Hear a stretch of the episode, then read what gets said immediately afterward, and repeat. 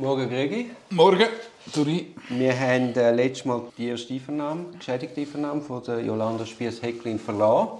Das war am 22.12.14. Am 23.12.14 kommt es dann zu der ersten Einvernahme von der beschuldigten Person. Dort hat man keine Videoaufnahme, dort hat man ein Protokoll.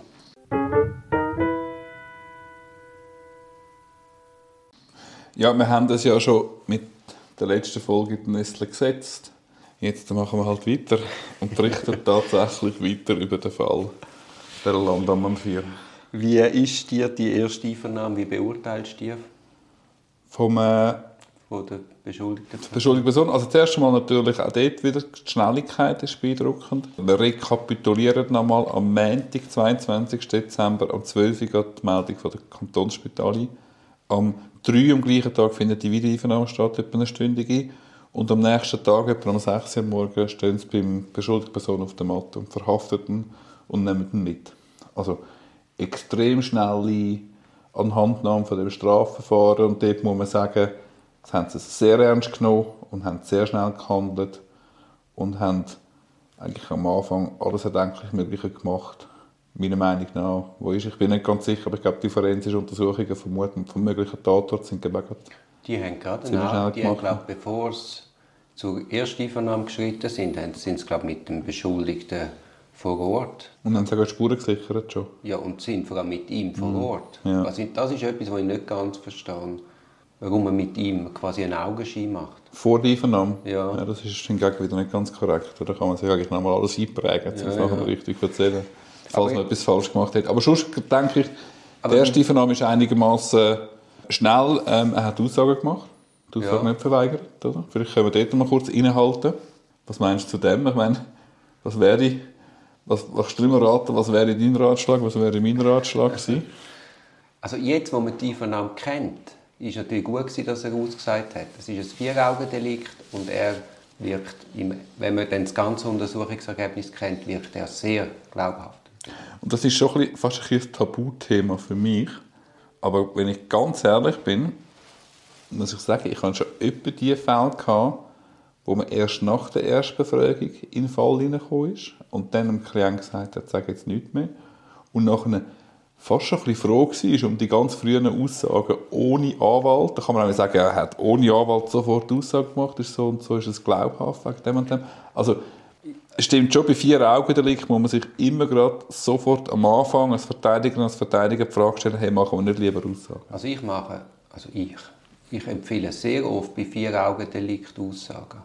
Die Frage ist dann, ist es denn wirklich schon bei der Polizei oder erst bei der Hafteinvernahme mhm. beim Steher? Mhm. Ja, also im Nachhinein ist es sicher, sicher der richtige Entscheid gewesen. Und da ist es so der Fall gewesen, dass es nicht zuerst, wie es oft zumindest in Zürich üblich ist, erst eine polizeiliche Einvernahme gibt und nachher die Hafteinvernahme oder die Staatsanwaltschaft. Nein, da hat Sondern die beschuldigte Person ist sofort einvernommen. Ja, die Staatsanwältin sofort. Und nachher wird noch am gleichen Tag werden die ersten Zeugen befragt. Noch ganz kurz zur ersten Einvernahme von ihm. Ist es auch aufgefallen, dass sie sich duzen? Alle. Alle, dass aber auch das Klarstellen mit dem Protokoll jetzt, wie man sich schon kennt hat, dass man sich duzt hat. Kann man sagen, gewisse Nähe, geht das, geht das nicht? Hast du eine Meinung dazu? Also es wirkt schon alles sehr nah. Und wenn dann alle im gleichen Kiwanis oder Rotaris Club sind, was ich jetzt da nicht genau durchblicke, dann kann es vielleicht auch zu nah werden. Und ich glaube, im Nachgang, wenn man dann die Sprengkraft von dem Fall sieht, was aber auch viel mit der Mediendynamik zu tun hat und weniger am Fall an sich, dann wäre es wahrscheinlich schon gescheiter gewesen, man hätte da eine externe Person mit der Strafuntersuchung betraut. Ich muss nicht mal um den Text haben, aber für sich kurz Gedanken gemacht hat, wer da jetzt da von diesen Staatsanwältinnen und Staatsanwälten am weitesten entfernt ist. Andererseits, die schiere Aktion von dieser Staatsanwältin zeigt ja, dass sie, dort, dass sie keine Berührungsängste nein, hat, in keiner Art und Weise. Ja, genommen, ja. Was mir auch aufgefallen ist in diesen Zeugeneinvernahmen, wenn wir bei diesem Thema sind, dass dort allen Zeugen eine Stillhalteverpflichtung auferlegt worden ist. Ja. Also man hat ja nachher eben, der Fall wird ja nachher über die Medien verhandelt und Detail. Aber die Staatsanwaltschaft macht eigentlich alles richtig. Sorry, sprunghaft. Ich habe ganz etwas anderes noch nicht fertig mit dir diskutiert. Wir waren beim Du. Gewesen. Tut mir leid, Uri. Wir sind beim Du gewesen. Wie machst du es wenn du mit der Staatsanwalt, dem Staatsanwalt per Du bist und du begegnest der Staatsanwalt dem Staatsanwalt im Einvernahmezimmer? Bleibst du beim Du vor dem Klienten oder gehst du ins Sie? Das ist immer wieder so eine nerdy Situation, wo ich immer nie recht weiss, wie ich mich verhalten soll. Ich weiss, es passt jetzt nicht, dass ich so zurückspringe. Hast du das beantworten? Ich gehe grossmehrheitlich ins Sie. Aber zum Beispiel gestern, wenn du gerade ansprichst, gehe ich in eine Einvernahme und habe einen Staatsanwalt, der ist uns im Gang, ist uns empfangen und dann haben wir mit «Du» begrüßt. Aber es hängt natürlich ab, was man dem Klient vorher auch gesagt hat. Mhm. Also wenn ich natürlich in eine Hafteinvernahme gehe und man kennt sich noch gar nicht, dann werde ich den Staatsanwalt sitzen. Aber wenn ich natürlich den Klienten schon kenne, man hat Zeit zur Vorbereitung, dann werde ich ihn auch aufgeklärt haben, dass ich den Staatsanwalt kenne, woher ich ihn kenne und darum auch per Du bin. Mhm. Und das Eben. ist ja an sich nicht das Problem. Genau. Also man kann sicher nicht einfach ins Du gehen, ohne dass man mit dem äh, Klienten besprochen hat, mit der Klientin, weil das kann dann sofort äh, zu einer Irritation führen. Ja, und ich in einer Hafteinvernahme kann man das auch fast nicht vermitteln, weil es viel Wichtigeres gibt, wo man da muss einem Klient mitgeben für die Einvernahme. Ich versuche tendenziell, ich versuche zumindest eher im Sein zu bleiben, also einfach so ein bisschen die Form wahren, auch die Rolle. Das ist auch einfacher, um können in der Rolle zu bleiben und auch, dass man sich auch gegenseitig auf die Füße stehen Genau. Ja, gut, das ist ja... Ich habe einmal einen unglaublichen Fall erlebt. Da komme ich rein, dann stürmt die Staatsanwältin auf mich zu und küsst mich ab. Dann merkt sie, oh, oh, jetzt bin ich glaube ich zu weit gegangen. und dann hat sie den Klient auch gerade noch abgeküsst. Also weißt du, so die drei Begrüßungsküssli. okay. Völlig surreal, ja. aber sie hat es eigentlich noch gut aufgefangen. Ja. Aber natürlich, oder? Also, ja, also absurd. Sie hat einfach so Freude gehabt, dich zu sehen. Ja. Gibt auch Leute, die Freude haben, genau. Selbst in dieser Situation. Ja.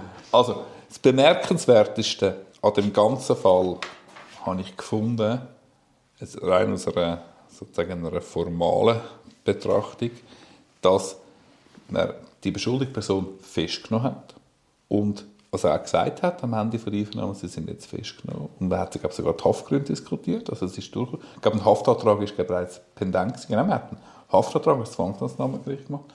Und während sozusagen dieser Zeit, bis das Zwangsmaßnahmengericht entscheidet, also eigentlich in den ersten, sind, oder in den nächsten 8, 24 bis 48 Stunden, hat man Beweisabnahmen gemacht.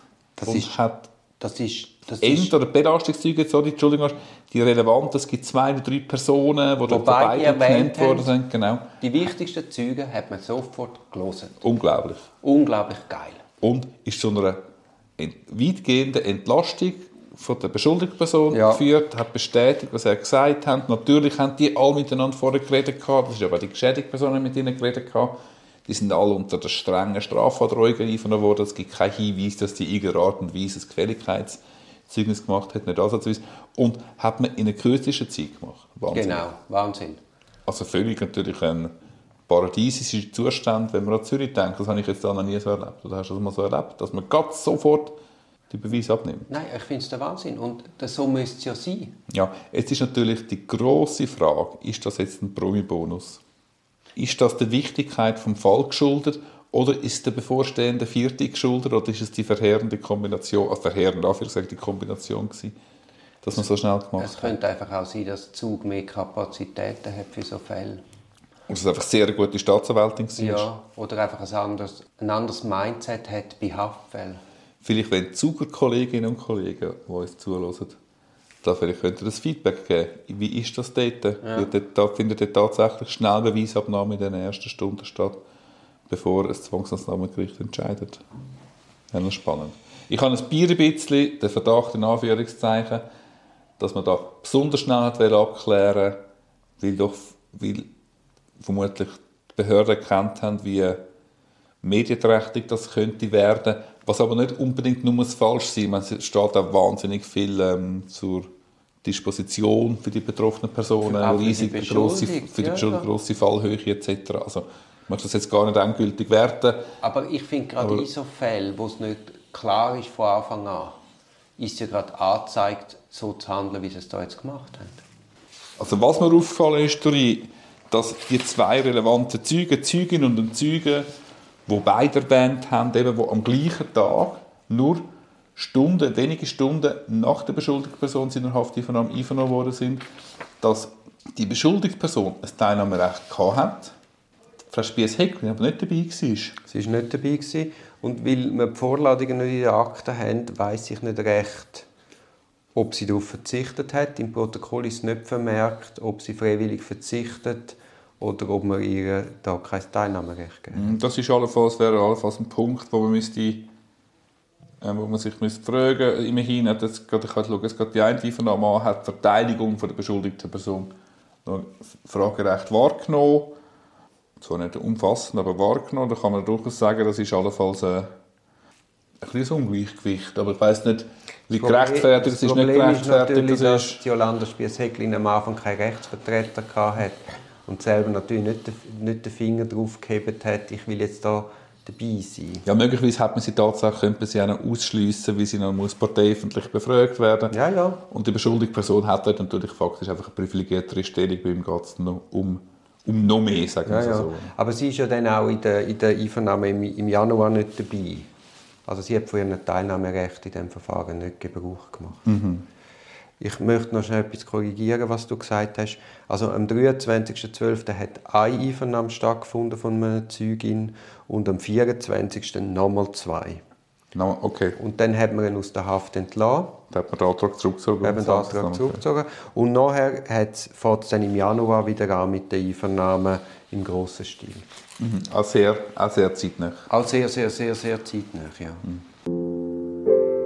Das war ein Podcast aus der Reihe Auf dem Weg als Anwältin. Ich hoffe, der Podcast hat dir gefallen. Für mehr Podcasts schau doch auf meiner Homepage www.duribonin zusammengeschrieben.ch. Viel Spaß beim Entdecken von weiteren Podcasts.